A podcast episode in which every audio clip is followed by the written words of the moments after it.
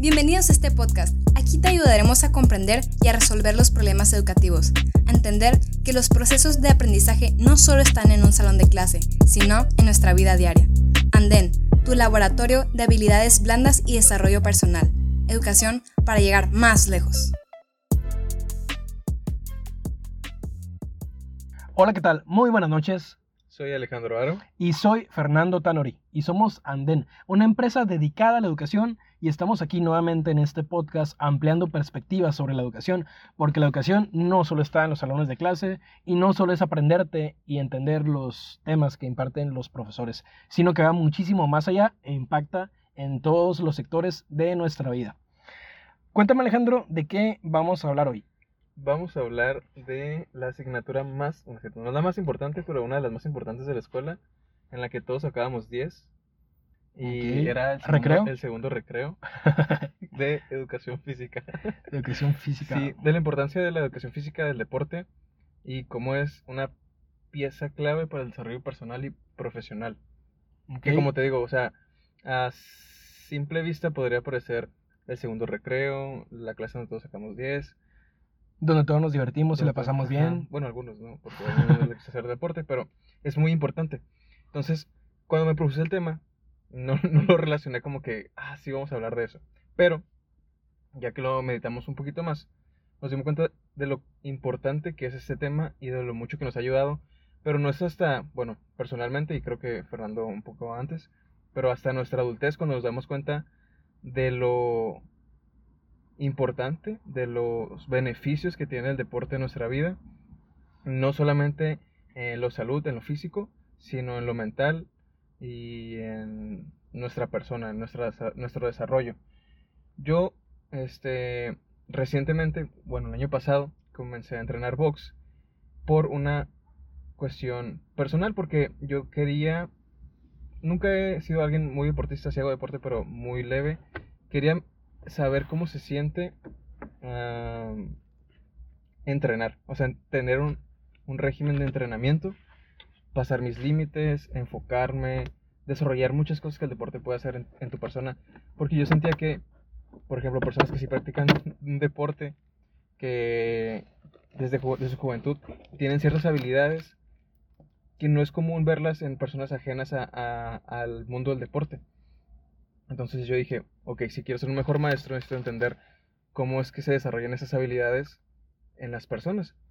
Y pues me puse a entrenar box. Entonces me di cuenta de muchos beneficios que puede tener tu persona y de lo mucho que puedes aprender de ti haciendo deporte, de lo mucho que puedes crecer, de lo mucho que puedes desarrollar este, en cuestión de habilidades y no solo pues entrenar, ¿no? Y sentirte mejor, tener, estar más relajado, mm, tener pasión por lo que estás haciendo, sino desarrollar estrictamente habilidades personales.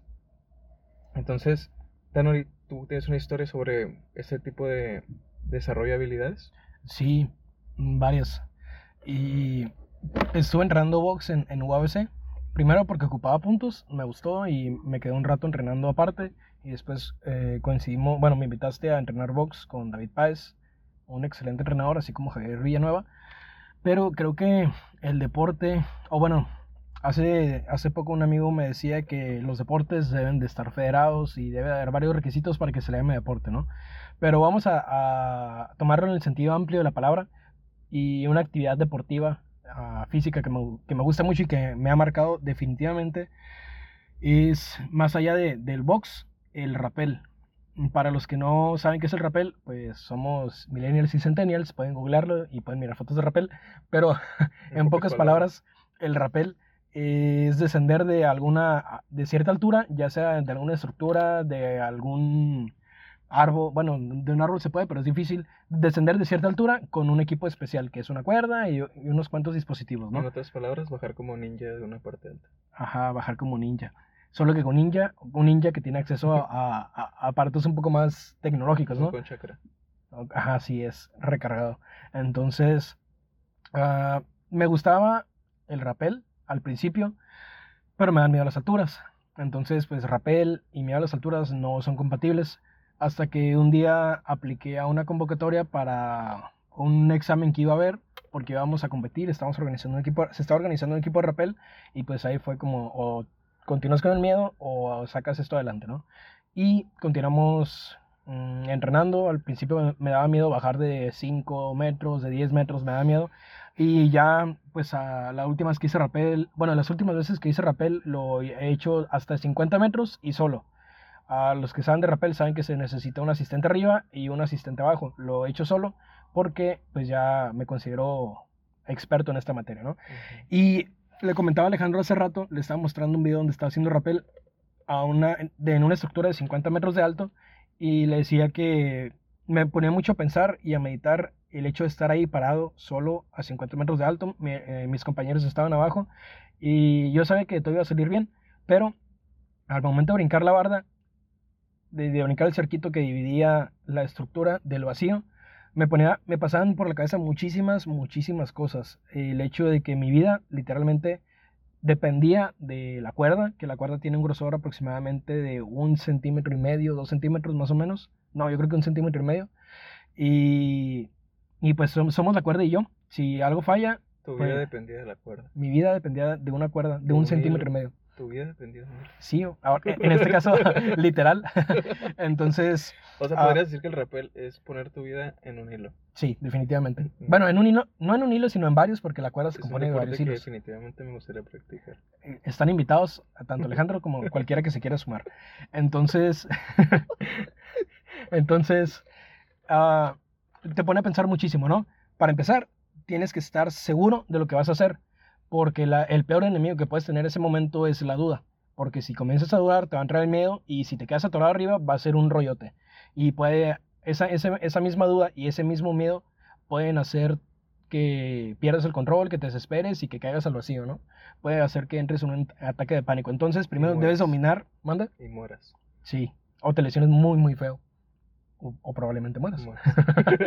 Entonces, el practicar rappel a mí me ayudó muchísimo para dominar totalmente mis nervios porque soy una persona distraída y nerviosa y pues eso con el rappel es totalmente incompatible. Confirmo. Entonces, bueno, ya no soy nervioso, ¿no? Después de muchas prácticas de rappel y algunos cuantos errores, ya no soy nada nervioso, pero sí soy muy distraído. Entonces, eso es imperdonable en el rappel, ¿no?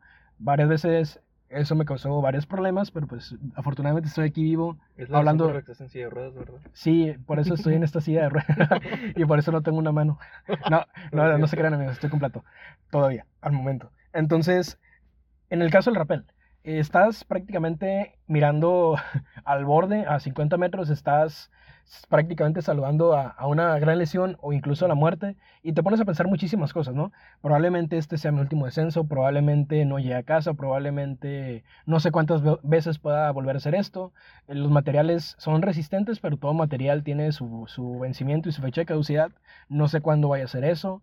Obviamente revisamos el equipo y todo eso te llevaba a ser muy disciplinado, a dominar totalmente tus, tus nervios, a ser muy organizado con el equipo, la revisión y todo eso, a ser muy, muy precavido y muy responsable, revisando que cada cosa esté en su lugar para que no suceda ningún accidente.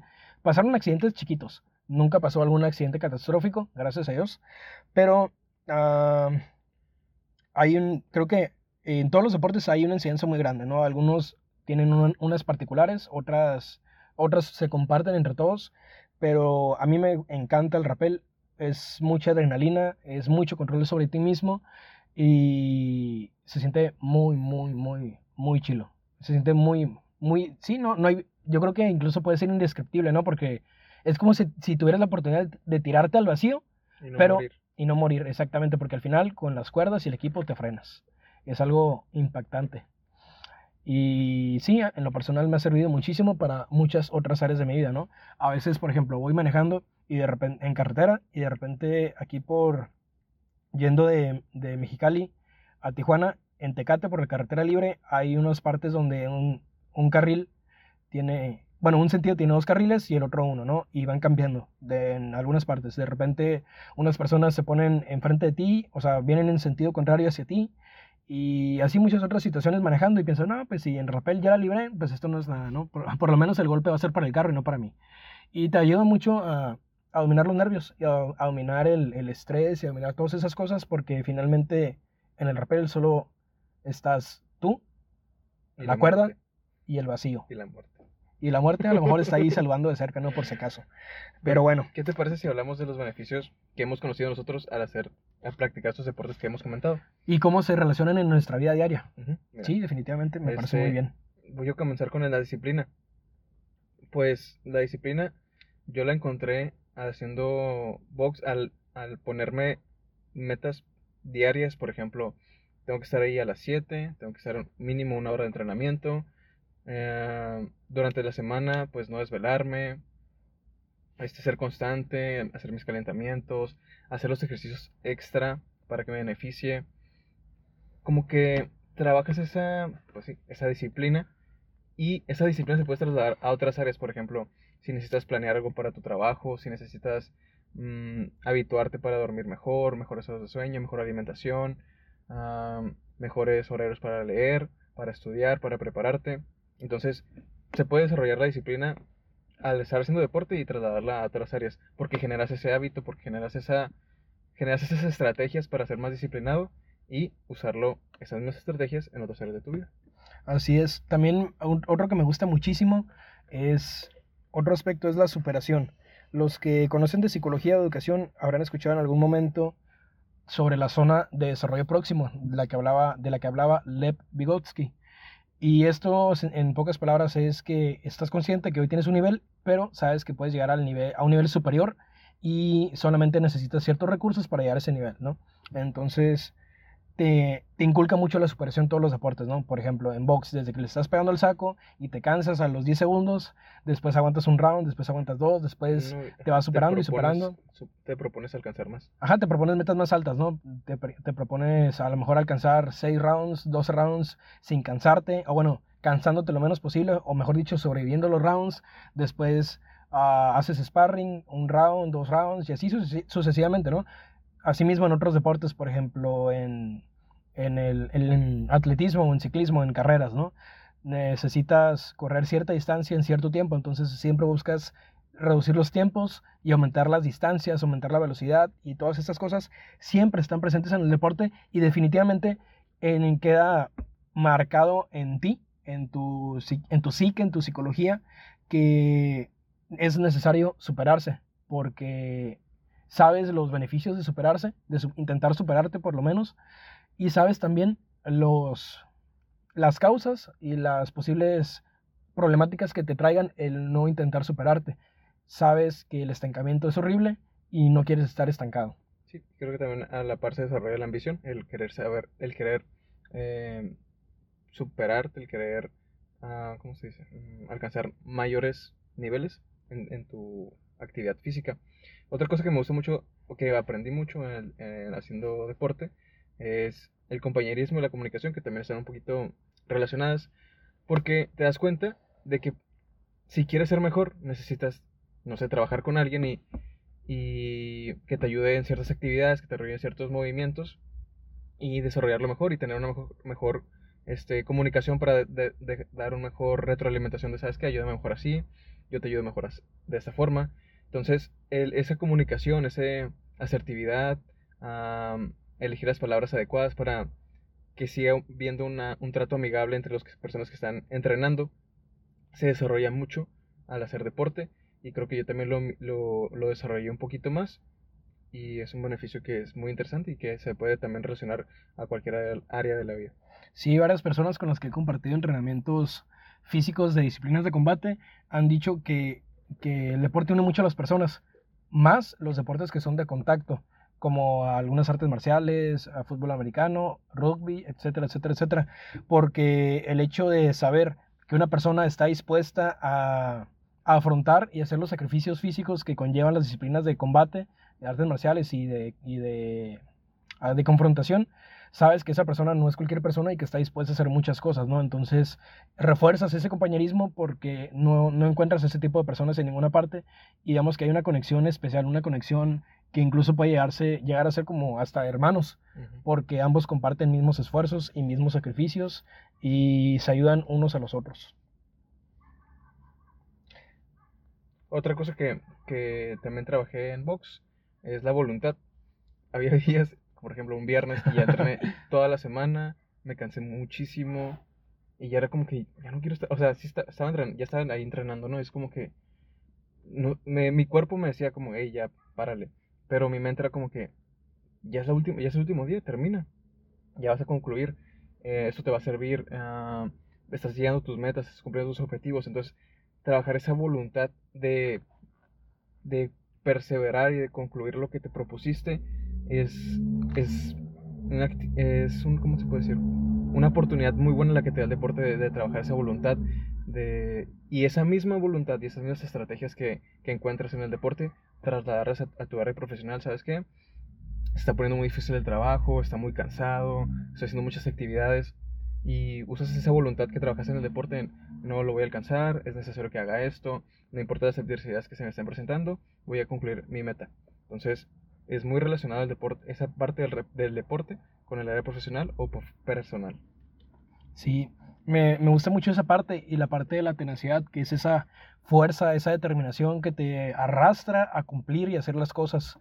Y está presente definitivamente en todos los deportes, ¿no? Porque me acuerdo mucho de cuando estábamos haciendo sparrings y me en UABC o también con David Páez y me ponían a personas más pelear a sí, a practicar con personas más avanzadas y pues se supone que era práctica, ¿no? Pero pues todos los que saben y que han practicado algún deporte de combate, pues de repente la práctica comienza a subir de nivel y demás y te dicen, no, pues van a ser, no, y lo, lo que más me pesaba es que cuando no te decían cuántos rounds iban a hacer, oiga, entrenador, ¿cuántos rounds van a ser? Los que sean, tú ponte a entrenar. Y pues quién sabe si van a ser 10, 20, 5, la verdad, quién sabe, ¿no? Y ahí estabas intentando sobrevivir, primer round, estabas cansado, se acababa. Tus brazos te decían, ya no lo hagas. Sí, tus brazos...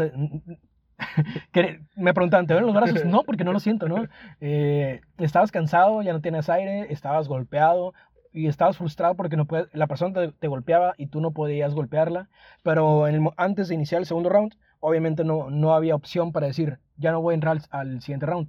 Era como que, pues, ni modo, para... El primero? Sí, estamos aquí, para morir nacimos, ¿no? Sobres. Entonces, pues a lo mejor te regresaban de un golpe y decían, bueno, a lo mejor sí podría reconsiderar el, no sé, continuar, pero pues no, te fajabas y ahí continuabas, ¿no? Asimismo, es llevar esto a la vida diaria y tener este ferro pensamiento, esta, esta gran fuerza que te arrastre a cumplir tus objetivos y a, empezarlos para, para, para iniciar, ¿no? A comenzar tus planes trazados y a concluirlos definitivamente es algo que el deporte, cualquier deporte te marca muchísimo.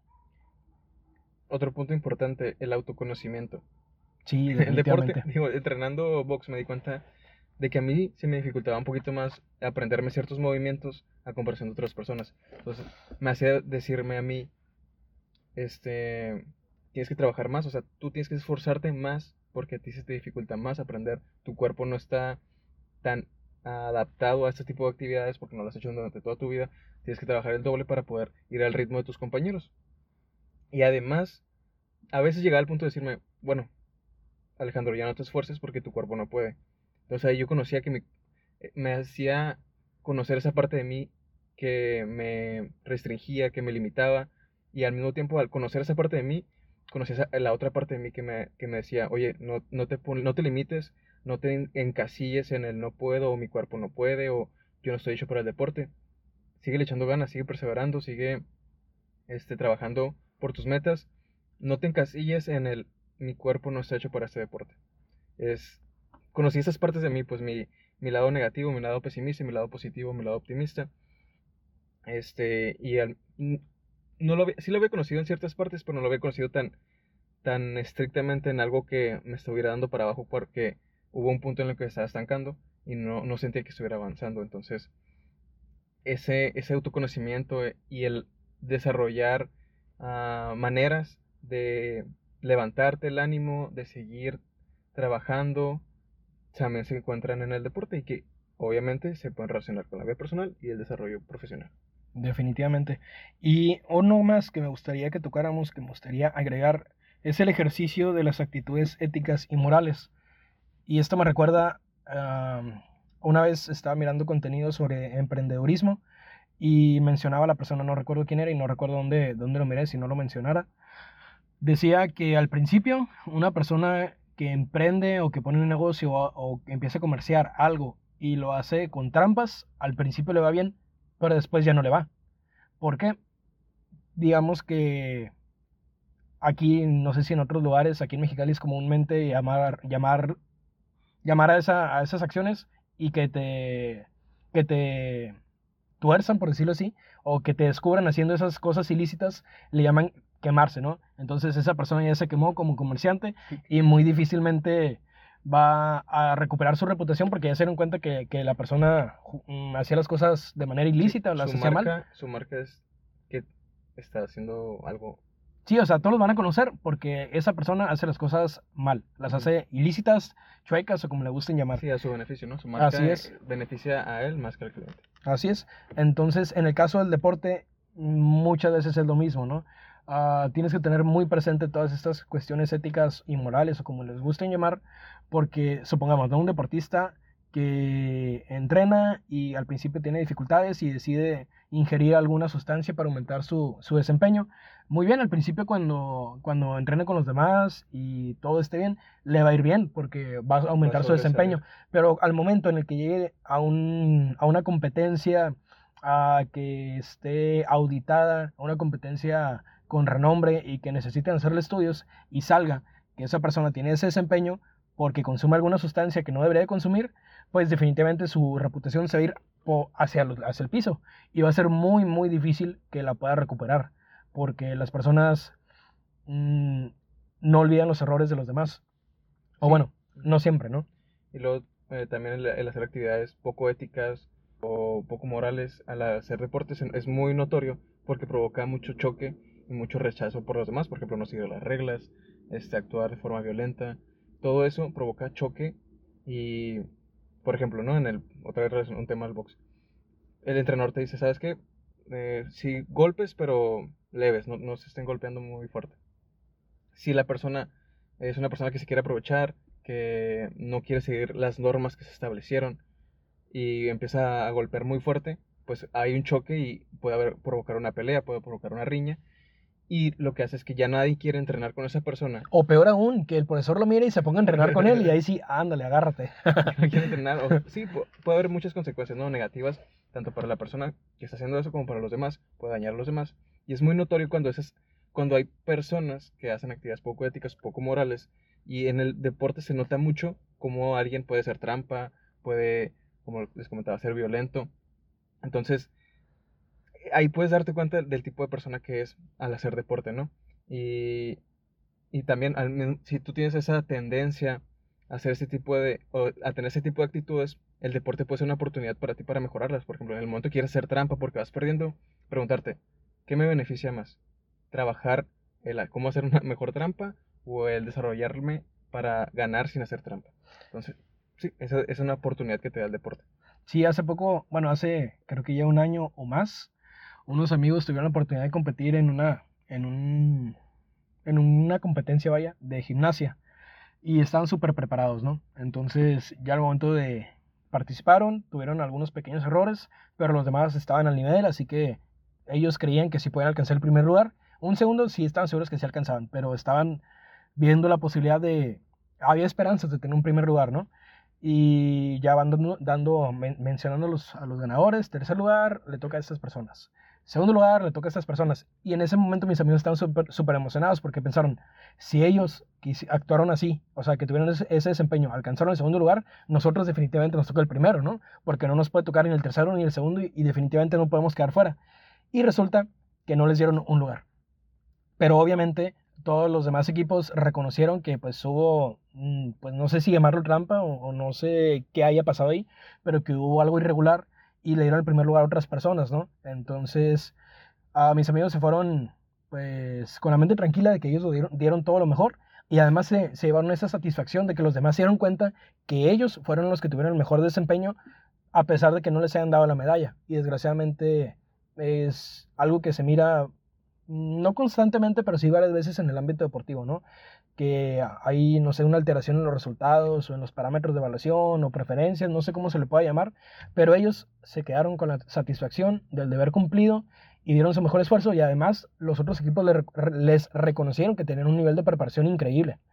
Pero las otras personas no sé si, pueden, si pueden dormir tranquilas con sus medallitas, pero pues definitivamente no están fomentando buenos, buenas prácticas ni buenos hábitos. Otro punto importante, Fernando, que no hemos tocado y que es muy relacionado con la vida, creo que es el más relacionado, eh, la derrota y la victoria. Oh, sí, definitivamente. En la vida es súper relacionado, o sea, es muy común que alguien vaya a perder, que alguna, en alguna manera vamos a, estar derrotados, o que en algún momento vamos a estar en la cima y ganando y ganando y ganando, ¿no? El deporte es una excelente oportunidad para saber cómo lidiar con la derrota y saber cómo lidiar con la victoria. Y el estar en la cima y ganarle a todos y sentirte el, el mejor, y de un momento a otro llega alguien que es mejor que tú o que de repente ya no puedes con, los obstáculos que se están presentando en la vida, o el deporte te está presentando. Entonces el deporte es una oportunidad excelente para animarte cuando, cuando estés caído, cuando estés en, derrota, para saber eh, salir adelante, para levantarte, y tanto como para seguir ganando y tener la humildad de decir, hay, puede haber personas mejores que yo, puedo seguir mejorando, no soy el mejor ni el más perfecto, sino saber lidiar con, ese, con esa victoria y es otra oportunidad excelente que nos da el deporte y relacionada con, el, con lo profesional y con la vida diaria. Sí, definitivamente, el deporte fomenta muchísimo el sentido de la realidad. Y cuando te subes un ladrillo y te mareas en el deporte, inmediatamente llega alguien y te zarandea para que tomes conciencia y te, te sacó la conciencia, ¿no? Y que y que comiences a, centrarte en lo, en lo, verdaderamente importante. Precisamente eso le pasó al Rayo McQueen en la, en la última película. Referencia. Sí, eh, iba corriendo y de repente llegó un carro negro y lo rebasó, ¿no? Y ya, pues el resto de la película lo conocen, si no, no se los voy a spoilear. Pues sí, esos son los beneficios que nosotros hemos encontrado, algunos de los beneficios que hemos encontrado al hacer deporte y que están estrictamente relacionados con la educación y con el desarrollo personal o profesional. Entonces, pues espero que este, esta reflexión les haya sido de ayuda, que hayan encontrado en el deporte una herramienta útil si se quieren desarrollar eh, profesional o personalmente y que lo, tomen en cuenta y que busquen alguna actividad este, que les ayude a desarrollarse si es lo que quieren, si es lo que buscan, pues en, el deporte está la, la, la oportunidad. Muy bien. Entonces los invitamos a hacer deporte porque ya miramos que más allá de que nos da buenos hábitos en general, hábitos alimenticios de salud, de organización del tiempo, nos ayuda muchísimo a, a mejorar nuestro perfil educativo porque recuerden que la educación no solo son libros, no solo son lecciones, no solo son materias de la escuela, sino que va muchísimo más allá y traspasa todas las fronteras de los sectores de, de nuestra vida diaria. ¿Ok? Entonces los invitamos, hagan cualquier deporte o cualquier actividad física que, que, a ustedes les interese, pero háganla, porque definitivamente les va a ayudar muchísimo, muchísimo más que darles un mejor estado de salud y eso ya es hablar bastante. Así es. Pues es, por es todo por este episodio. Espero les haya sido de ayuda y nos escuchamos en la próxima.